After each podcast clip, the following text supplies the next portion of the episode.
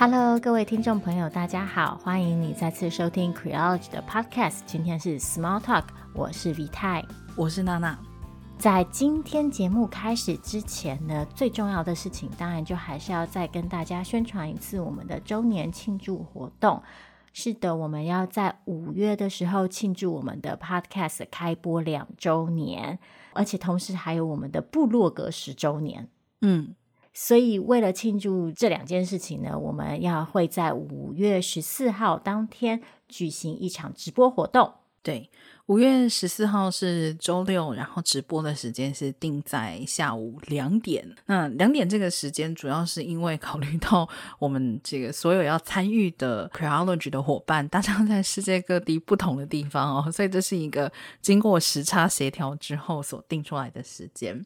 那就是邀请大家可以一起来参加直播的内容呢，基本上会包含一些，当然是来自 Creology 伙伴的分享，还有就是如同。去去年的 Q&A，就去年周年的时候，我们是接受大家透过比如说粉丝页简讯啊，或者是 email 提问，然后我们把这些问题直接录成了一期节目。那今年的话，就是大家有机会的话，可以直接在这个直播的过程之中，那跟我们现场提问，我们就会现场回答。直播的内容我们也会录音，然后之后会剪接成节目，再放在 Podcast 上面。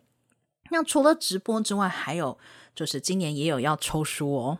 今年我们要抽的书呢，就是大法官 RBG 的访谈录啊，我反对这本书。今年抽书的方式跟去年类似。就是去年的话，是大家转贴我们粉丝页贴文，然后呢，分享你的感想就可以抽书。今年的话呢，如果你愿意帮我们转贴，当然还是非常感谢哦。但最主要呢，就是可以透过呃同样的参与线上直播的提问表单，那你。不需要提问，你也可以留言给我们感想，或者是单纯的填表，那就都符合抽书的资格。那这个表单的位置可以到我们的推特页面，或者是到我们的脸书粉丝页就可以找到。当天的直播活动呢，如果可以的话，我们，我们其实希望大家可以事先报名。那如果你嗯、呃、有兴趣参加当天的直播活动，也可以用刚刚娜娜说的那个表单来报名。所以简单的说呢，就是这个表单有几个用途。第一个是，如果你有兴趣参加五月十四号当天的直播活动，可以填表单报名。然后，如果你有任何的问题想要问我们，希望我们在当天的直播活动里回答的话，也可以使用这个表单。或是你只是单纯的想要跟我们分享一些你听 Creology Podcast 的感想，还是一样，同样的可以使用这个表单。那只要你填了这个表单，就只要你的名字出现在这个表单里，你就有资格参加抽书。嗯，因为这是我们第一次办直播，所以呢就会影响我们未来对这类活动的信心。所以希望大家如果有空的话，可以来踊跃参与。对啦，确实会有一点紧张。就比如说，那万一到了当天开直播，发现哎，怎么伙伴就占了五个人，然后那个整个直播间里只有十个人，这样的话，哎，也没什么不好，我们就可以办一场很亲密的座谈会哦。呃，但是如果确实发现大家都蛮有意愿参与的话，我们就会尽量在以后再找机会，那或许可以增加直播回答问题的这样子的机会。嗯，还有一些朋友的疑问是在于是说，哦，那你们是说在这个 Twitter Space 我没有用过，这要怎么用？诶，其实是这样，它跟 Clubhouse 的用法基本上是一模一样的，它唯一不同的一点就是说，你只要有 Twitter 的 account。呃，你有一个 Twitter 的账号，那你在手机上下载 Twitter 的那个 APP，那么就直接就是可以来使用这个功能。那你其实进去之后的使用方式，各种功能跟 Clubhouse 都是完全，呃，可以说是一模一样啦。那就会有人说啊，那你们为什么不去 Clubhouse 呢？最近其实 Clubhouse 蛮红的。诶，是这样哦，因为我我本人比较龟毛，就是 Clubhouse 要求是绑定电话号码。那呃，现在的话呢，Twitter 还是可以用 email 就可以开 account，所以考虑到这个方便性，我们最后还是选择了 Twitter Space。当天呢，我们活动开始之前也会把 Twitter Space 的连接放出来，所以到时候只要你已经有 Twitter 的 APP，那点那个连接也可以直接进到我们的直播间。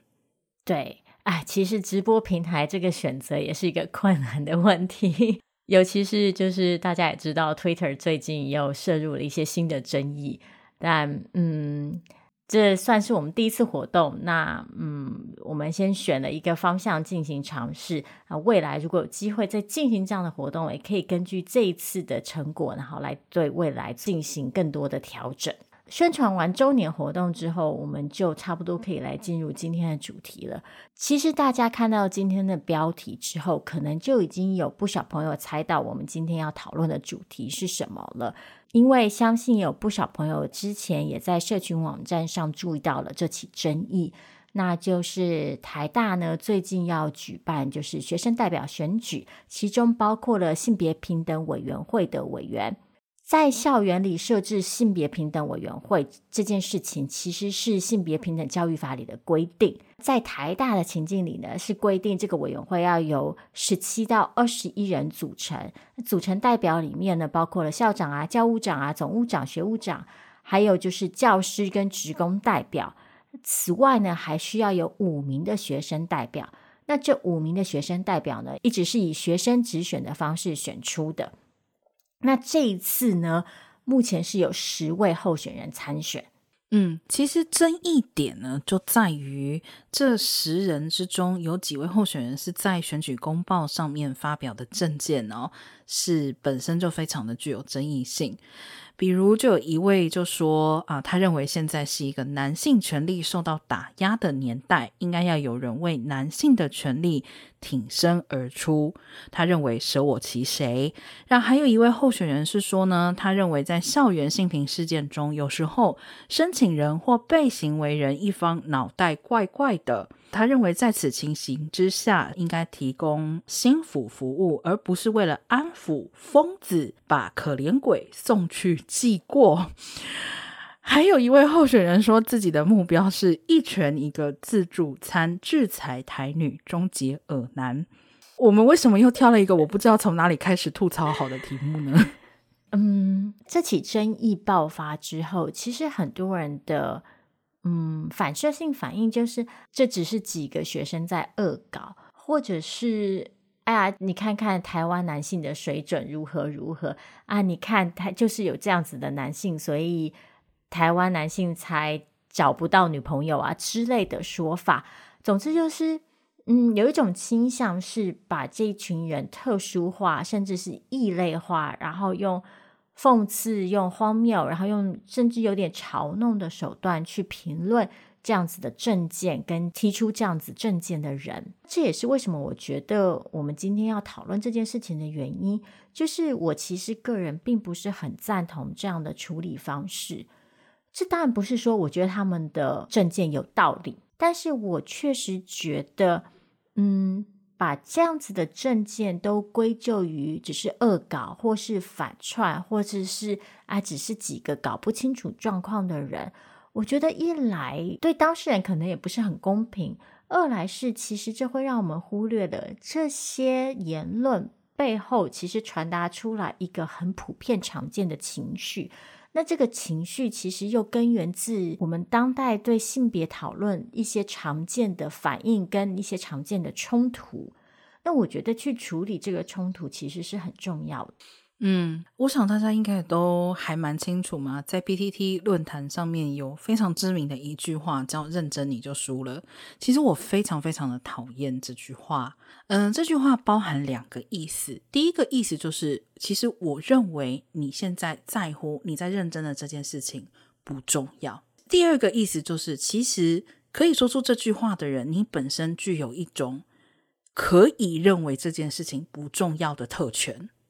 所以，当别人受到这件事情的影响，对他来讲很重要，他必须要认真的时候，你才能够在旁边凉凉的说：“啊，认真就输了。”性别平等委员会的这个选举，其实我觉得是一个类似的情况。可能有很多人其实，呃，到现在都认为。嗯、校园性平委员会好像也没干嘛，好像也不是很重要啊。这不就一个校内选举吗？不就是学生之间闹着玩的事情吗？就没有必要很认真的来看待它。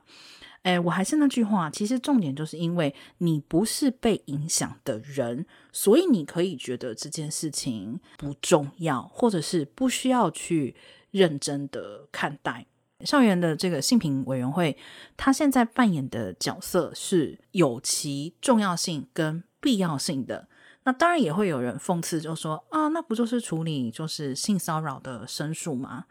呃，对。那但是如果没有校园的性别平等委员会，请问性骚扰的申诉要由谁来处理呢？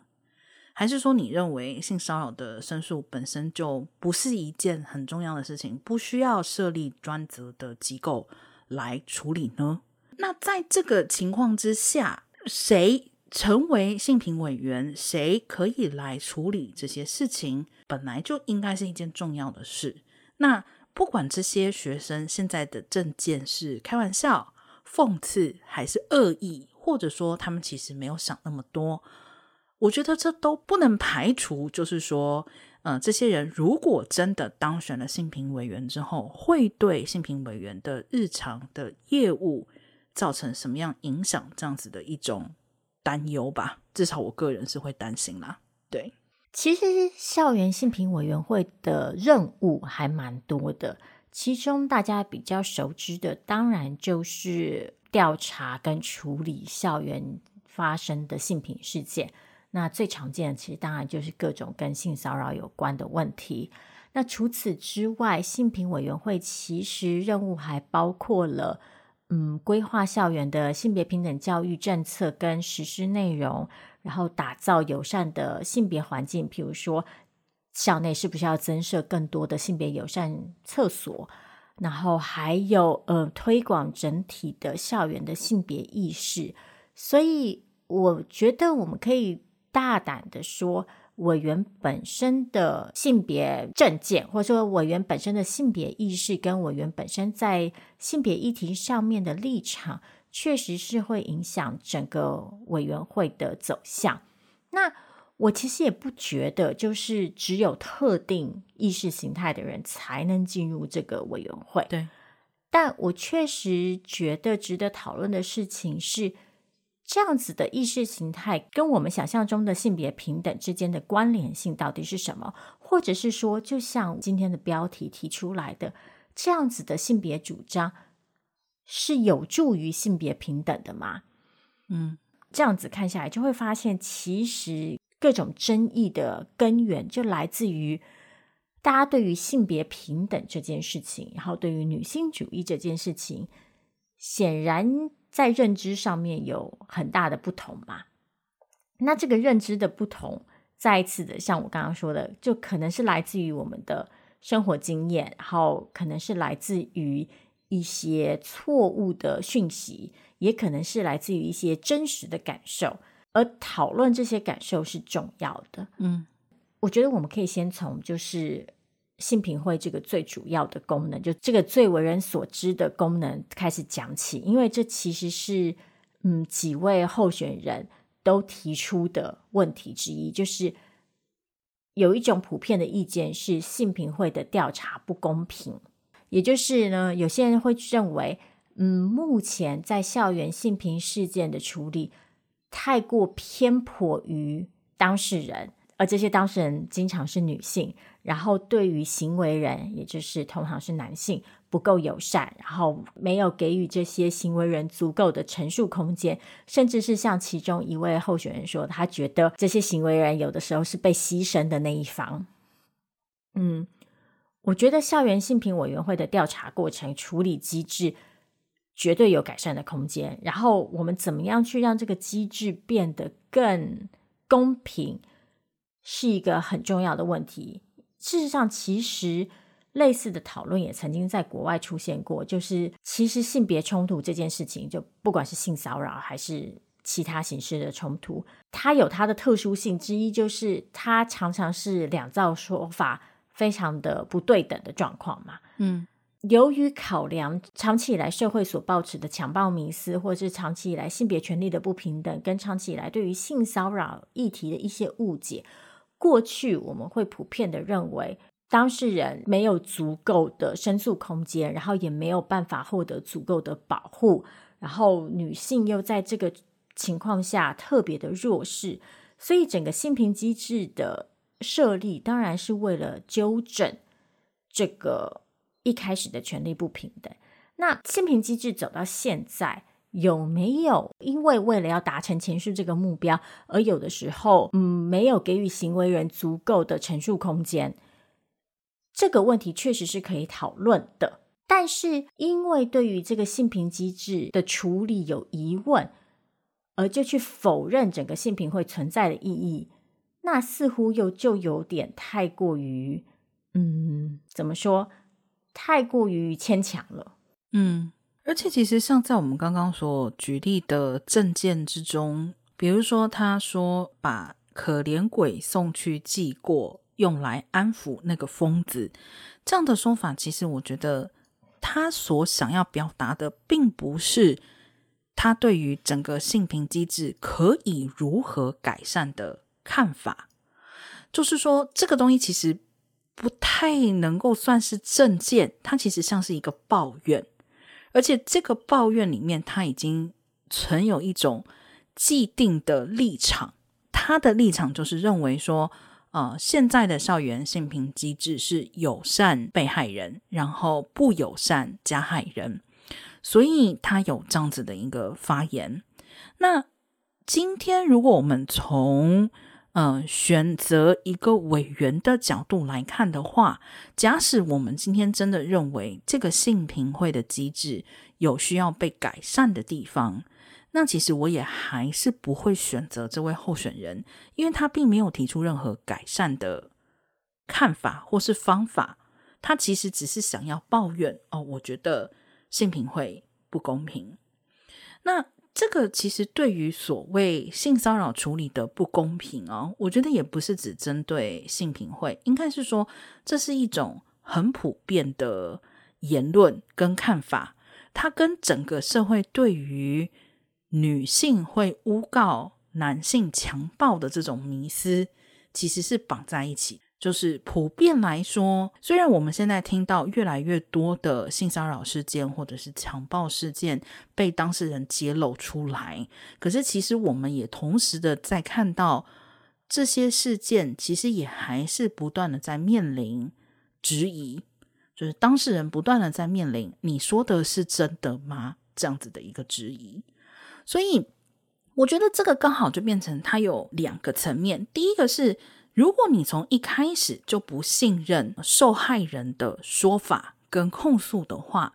那当然你从任何的角度去看性平会或者说是相关机制后续的处理，你都不会认为这是公平的，因为你从一开始就认为当事人或说被害人是不可取信于人的。其实大家如果还记得啊，就是在之前台湾通过跟踪骚扰法的时候，类似的论述或者担忧打括号也出现过，就是大家会觉得，哎啊，从今以后这是不是就送给女人一个武器，让女人可以来针对男性，然后诬告他们不喜欢的男性？我其实觉得这类就是弥漫网络的诬告论，扮演了一个很重要的功能，是它其实就是在进一步的想要去削弱女性证词的可信度。就是像娜娜刚刚说的，你一开始就已经先决性的决定了女性的说辞不可信任，然后你再在事后去找各种的理由去支持你这个论点，然后等到。一个女性真正提出控诉的时候，我们这个社会就有借口去说我不信任你是有原因的。但是事实上，这个不信任的基础是一开始就被决定的，也就是这样子的不信任基础，让很多女性的遭遇，很多女性遇到的压迫跟痛苦，一直以来没有办法被正视。嗯，也是因为长期以来这样子的忽视。让很多女性在相关的议题上面，用某些男性的话来说，可能会觉得反应过度，嗯，大惊小怪，嗯。我跟娜娜其实，在节目里讲过很多次类似的话。我们其实都认为，我们对于性骚扰的论述应该要再更细致化，然后应该要再更区别化。我们不应该太过于盲目的把一切跟性有关的不适跟冲突都直接归类成性骚扰。但是我每次在讨论这个话题的时候，我也必须承认，我都有很多的挣扎，因为我确实知道女性那个恐惧跟反射性的抗拒是哪里来的，因为我们一直以来经历过太多的不被信任，然后我们一直以来遇过太多就是我们的经验被否定，然后我们的证词被拒绝的状况。这样的说法当然不是在说，就是因为女性曾经不被信任过，所以现在女性也不需要倾听男性的那一方的证词跟感受，并不是这样子的。但我确实是觉得，如今这样子的冲突模式之所以产生，是有很多背景因素的。那不同性别阵营双方去指责对方说：“哎呀，你就是这样这样这样，你。”其实就无助于我们改善这个机制嘛。嗯，另外在这边还要提出来的一点就是说，像我们刚刚提到哈，就是性骚扰或者说是性侵案件之中，受害者的说法经常是不会被采信的。这不只是发生在女性当事人的身上，其实在男性当事人身上也有一样的情况。所以这个诬告迷思为什么如此的荒谬？根本的原因是在于我们的社会就是不信任这些当事人。其实不管他们是男性还是女性，只要他们站出来说我受到了性别的不平等的伤害或是侵害的时候，我们的社会的下意识的反应就是啊，不可能，没有啦，怎么可能？怎么会？啊，你男的怎么会被怎么会被男的骚扰？怎么会被女的骚扰？不管，对，反正不管是哪一种，大家都不能接受。所以，这种诬告迷思，其实归根究底是我们整个社会有一种气氛，有一种风气，就是不愿意相信这些事情的存在。当有人说出来的时候，我们就用各种方式、各种理由、各种借口，变着方法的去反驳他们，说他们说了假话。这个其实才是问题的根本所在。甚至于现在很多你所认为性平会的不公平，其实这个不公平可能并不是真的不公平，这个不公平只是扭转了过去这种怀疑当事人的做法，只是因为现在这种性平机制不是照着我们过去扭曲的社会观念在运作，它其实是试图要导正事情的这个过程之中，有的人对于这种做法。感到了怀疑，还是要说，不是说这个怀疑不能讨论，可是很多时候这一类的怀疑或者是质疑，更多的其实还是在于从根本，因为你就没有认同过性别平等，或说一个重要的性平的调节机制是一件重要的事情。其实这类的委屈感受啊，我们在这几年来非常的不陌生。我们在网络上有非常多的用语是用来形容这一类的委屈感受，或者是是因为这一类的委屈感受而产生的。像其中一位候选人所说的，他觉得今天这是一个男性权利被打压的时代。然后我们会看到很多名词，譬如说母猪教啊，譬如说女权自助餐啊，这一类的名词。都不断的在重复一个概念是，就是如今性别已经平等了，然后有很多女性却是只是在利用女性主义的名号来为自己争取权益，然后他们不愿意付出义务，不愿意承担责任，而只是想要享受各式各样的好处。这一类的论述想要传达的讯息，通常是两个嘛，一个是女性已经过得很好了，第二个就是在女性过得很好的情况下，男性过得越来越不好。然后，这样的委屈情绪也不只存在于台湾而已。就像我们在前一集节目里提到的，其实像在南韩社会，这样子的情绪也是很常见的。然后，甚至在欧美国家，其实这样的情绪也不少见。像其实非自愿守贞者也是产生于这样子的一种情绪，就是一种对女性过得好的愤恨，以及对于男性过得不好的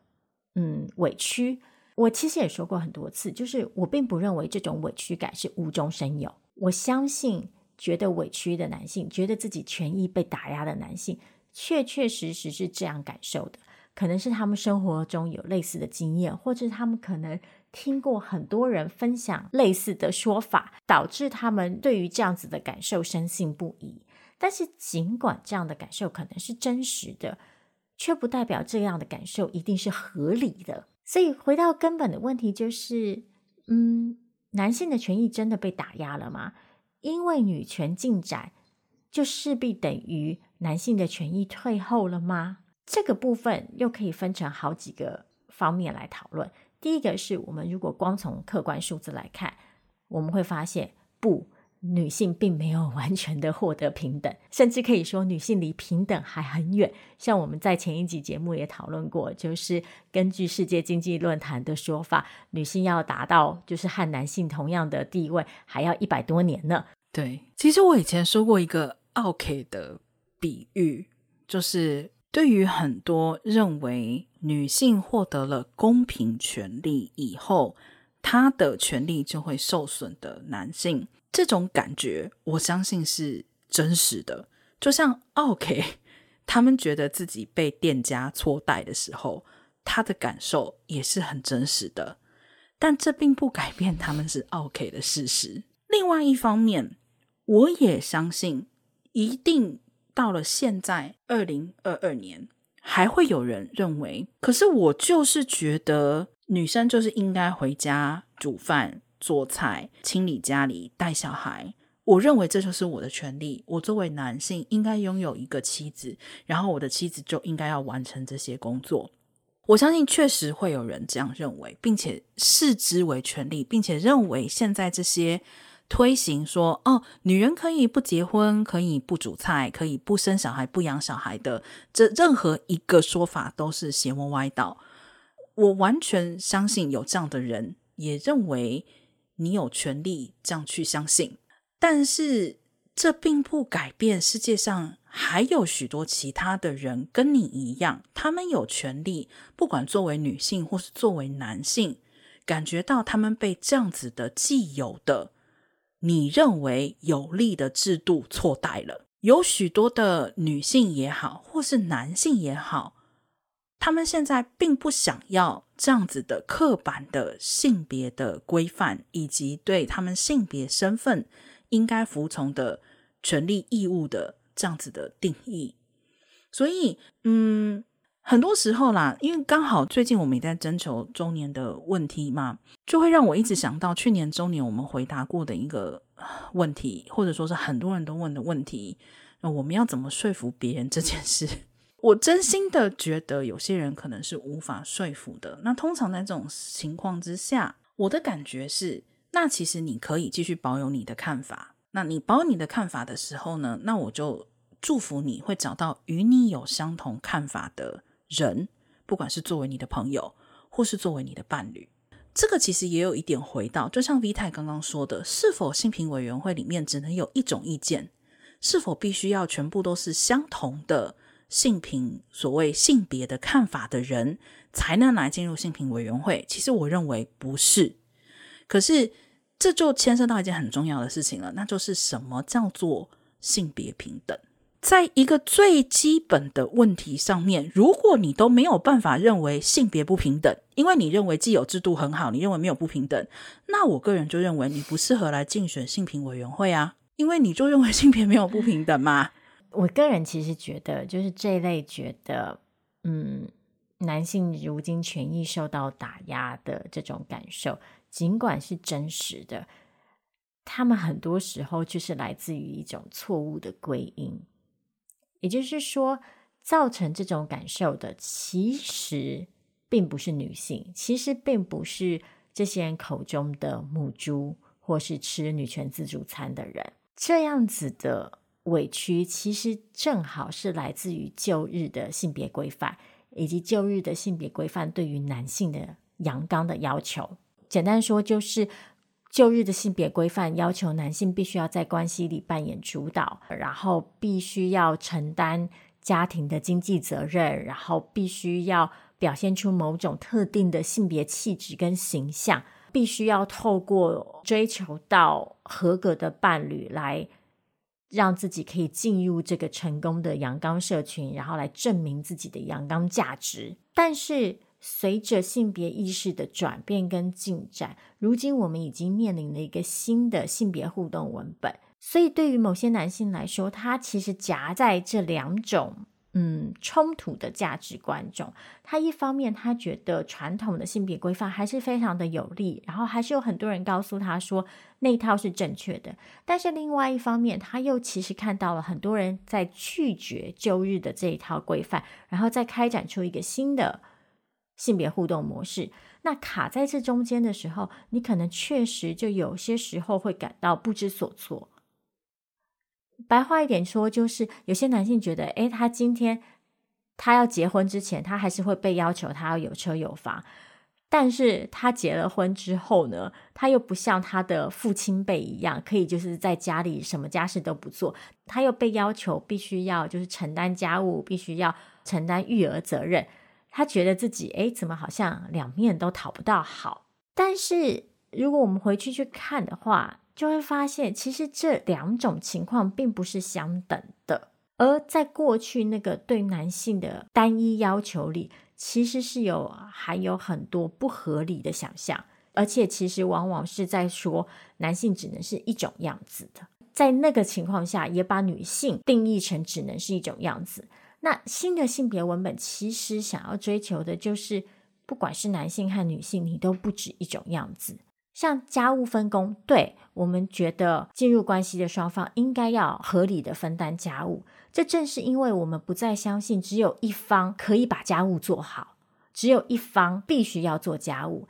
甚至你们怎么分担也可以按照你们各自的偏好。诶，我比较喜欢洗衣服，那我就负责洗衣服；你比较擅长洗碗，你就擅负责洗碗。这些东西应该是可以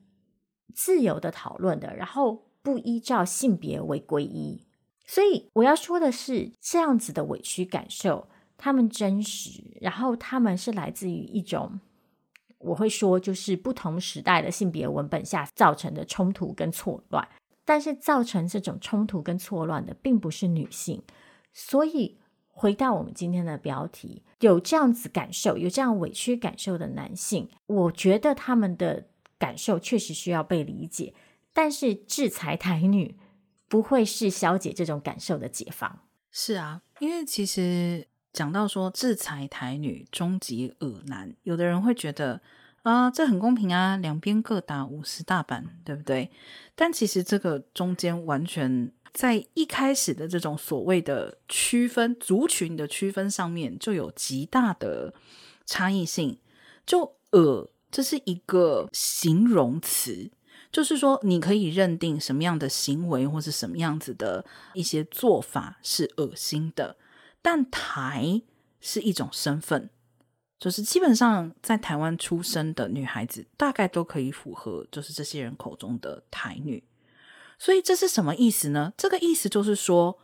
这个什么叫做台女，完全是任由批评者来定义的。女性随时都有可能，因为她们做的任何事情。被某些人认为是可以被批评的，这个其实才是这个所谓制裁台女里面，或者说是啊母猪教、公主病，其实都是类似的这种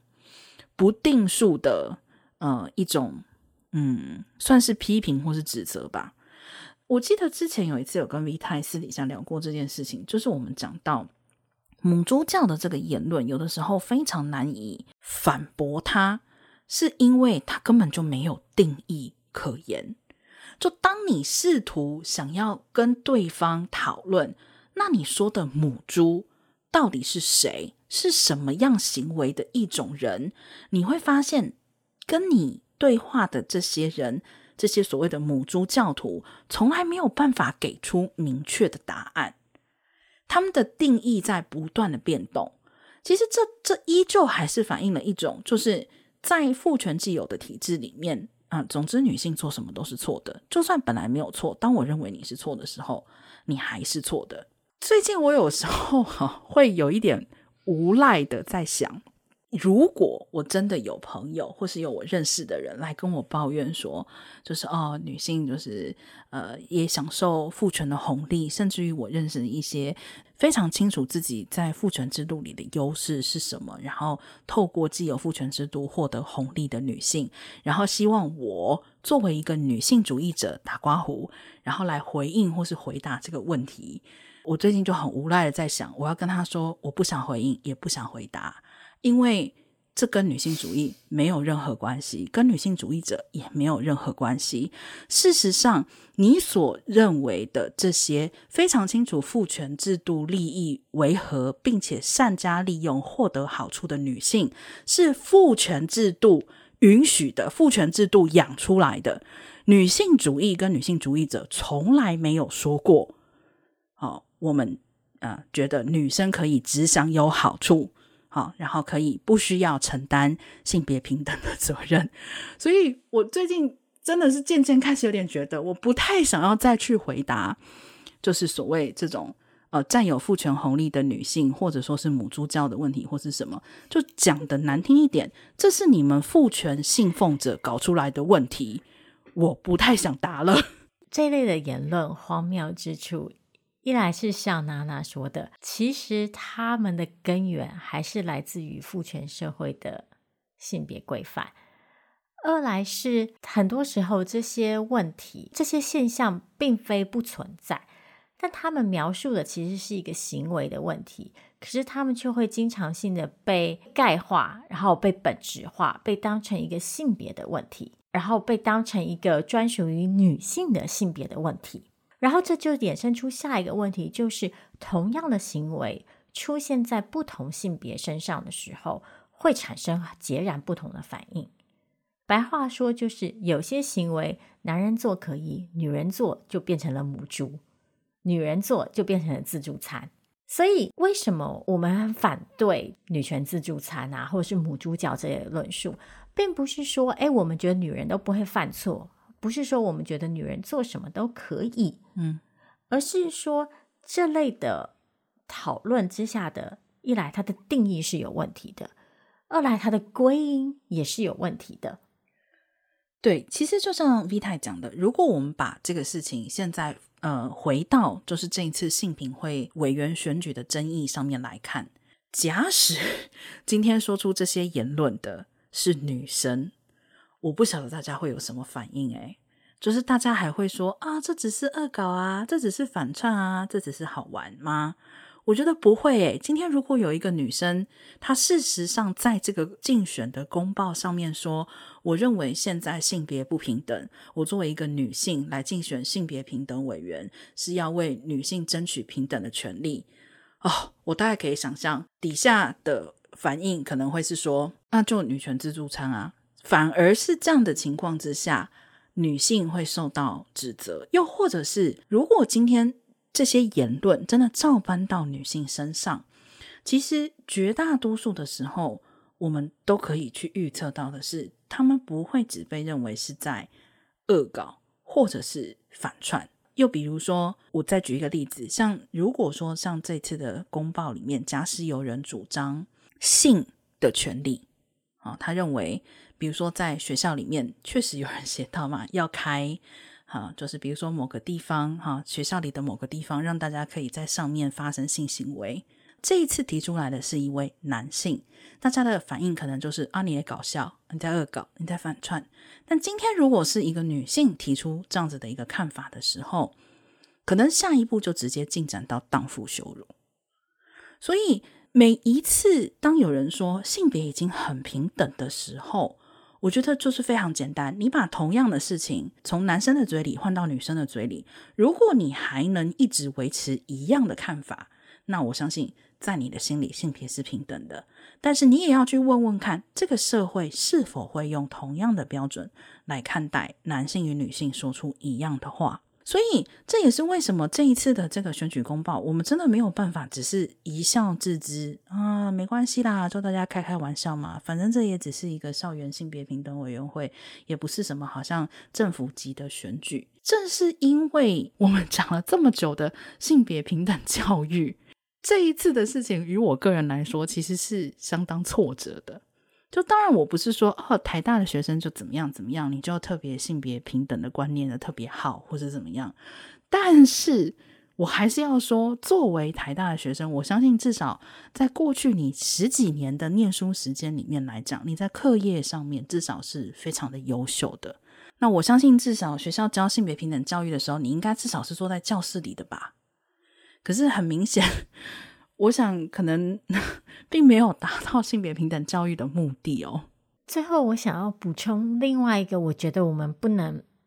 单纯把这些视为恶搞的原因。其实，就像娜娜刚刚说的，同样的话语，如果换成了另外一个性别来说，大家会有什么反应？这个不同的反应，除了反映出来我们的社会对于女性还是有比较严格的道德标准以外，另外一个也是反映出来，我们的父权社会其实给予男性一种特定的资格，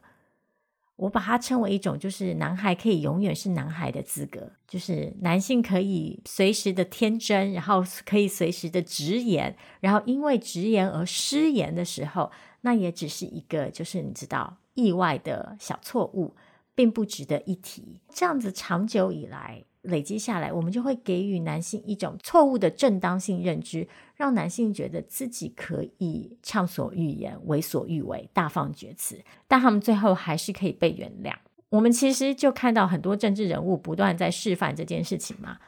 不断的呃散布性别偏见，然后只要每一次说错话了之后，就会说：“哎呀，他就是耿直，他就是不小心失言了。”嗯。如果你每一次都不小心说出自己真心想要说的话，我觉得这不是失言。嗯，所以我其实觉得这种男孩永远是男孩的态度是让我个人比较心惊的。我觉得这不只是对女性的不公平，这也是对男性的不公平。嗯，因为这表示我们对于男性没有足够的信心嘛，我们对于男性没有够高的期待，没有足够的信心去相信。男性也有可能理解到女性主义的思想，也有可能去真心的认同性别平权的概念，嗯，然后甚至是男性是没有能力反省自己的，其实就有点像是我们每次在讨论性暴力问题的时候用的那个动物性的说辞。我其实觉得这是对男性莫大的侮辱，我觉得男性社群才最应该反对这种说法。其实还有，比如说像我们刚刚前面提到的，有一些人会认为说，现在的性平处理机制极度的向受害者一方倾斜，好，不管这个受害者是男性还是女性。那我个人的看法是这样哈，就如果你认为这个制度向弱势者倾斜的话，不应该是去批评这些弱势者，我觉得你应该去想想看，怎么样从根本上。扭转这些人是弱势者的情况。那如果当他们不再是弱势者的时候，是否就不会再存在所谓这个制度向弱势者倾斜的问题呢？这个其实从某一个程度上面来讲，其实就还是要讲回到啦，就是我并不是在这里讲这句话的意思是说，哦，你是男性，你也应该来加入女性主义者。我现在真的是有点 懒得讲这种话了。但是，但是就是说。确确实实的，在很多时候，其实当我听到男性的抱怨或是男性的挫折感的时候，我其实感觉到的是非常难过的感受。然后，正因为我知道你所面临的挫折以及困难，其实如果你愿意了解女性主义，你愿意加入性别平等的阵营，其实可以。对你的困境起到帮助，这个才是我感到最难过的地方。就有一点像寓言故事里面说，有一个人就是坐在金子上面，但他这一辈子都没有往下挖。我不是说女性主义就可以解决所有的问题，我也不是说性别平等之后世界就大同啊，一切所有的人都过得很好。但是当已经有这么多的讨论、这么多的论述、这么多的经验都证实。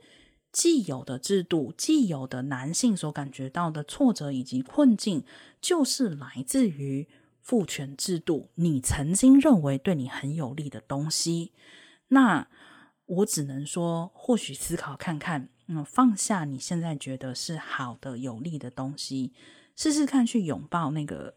呃扭转你看法的一些意见，那可能可以找得到解方。就是，与其你在原地不断的去想为什么是这样，为什么我遭到错待，那如果有人告诉你，你这样去做或是这样去改变之后，可以扭转你的情况，破罐子破摔的说，那你试一下，其实也没有什么损失，对吗？是，那我觉得今天这个主题讲到这里，嗯，也差不多了。那在我们今天结束前呢，还是要再提醒大家一次，就是下周五呢，我们不会更新节目，但是我们下周六呢会有直播活动，那希望大家都可以来加入我们。那我们就下周直播见喽。嗯，大家拜拜。